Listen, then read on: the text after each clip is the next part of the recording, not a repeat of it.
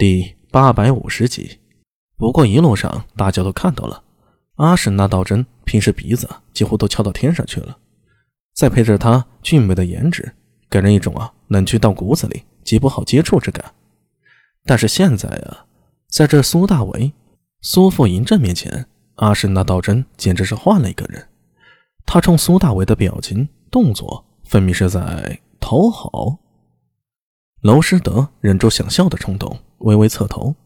不料阿史那道真眼力极好，一眼就瞧到娄师德侧开脸，嘴角似在抽动。这下他像是被戳中了心中的痛点，有些恼羞成怒般的跳起来，指着娄师德凶道：“你笑什么笑？你是不是看不起我，想嘲笑我？够了！”苏大为上前一把按住了他的肩膀。再胡说，信不信我禁了你的酒？马尿喝多了是不是？呃，阿米。我错了，手下留情。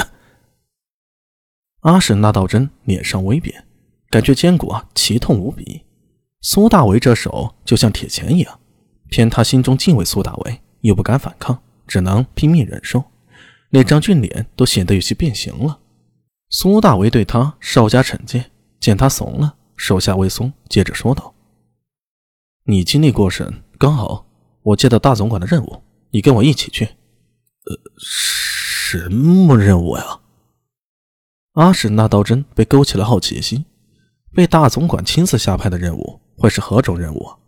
上次大总管亲自下令，还是为了那伙突厥狼卫的事儿而震怒呢？那这次又是为什么呢？一般情况下，大总管是极少管到这么细的具体任务的，总管只用把握战略，下面具体的任务啊，各有中下层将领一层一层的分派下去。这个任务保你满意。苏大伟脸上露出恶作剧般的笑容，重重的拍了拍他的肩膀：“跟我去金山南面。”哦，故地重游啊！阿史那道真说了一句，接着突然反应过来，瞪大眼睛看向苏大伟：“呃，阿阿米，你是说不会吧？”“会呀，咱们反正之前也去过一次了，就是故地重游。”那怎么能一样？之前是追狼尾，而且追了数十里便回来了。就那一次啊，差点被突厥的铁骑给包围了。有了上次的事儿，他们肯定有防备。现在去，岂不是自寻死路啊？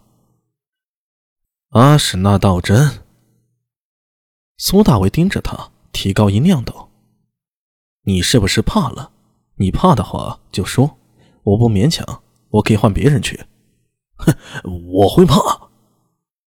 阿史那道真英俊的脸色一下子涨红了，脖颈上根根血管暴起，跟只斗鸡一样急了。妈的，老子只是不想……呸！我这条命都是你救的，老子突厥人怕个球！只要你阿明一句话，到里来胡了一句，我阿史那道真绝不皱一下眉头。好，一言为定。苏大为从侧面拍了一下他的胳膊，沉声道：“你现在去。”洗把脸，醒醒酒，然后挑人，给我把斥候营里最精锐、最擅长前行和寻找水源的斥候给我找来。要多少人？不用太多，还是一伙人，五十人。我知道了。阿史那道真不下决定前会很纠结，一下决定又很疯的那种，骨子里还有突厥人的疯狂狼血。他舔了舔嘴唇，向苏大为抱了抱拳：“我现在就去挑人了。”去吧。苏大为看着他，大步走向帐外。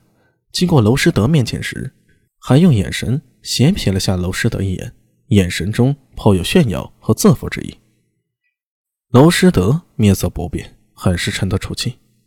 这阿史那道真果然不愧是东突厥可汗的子孙，骨子里还是桀骜不驯的。不过他不太过分的话，娄师德自然也有容人之量。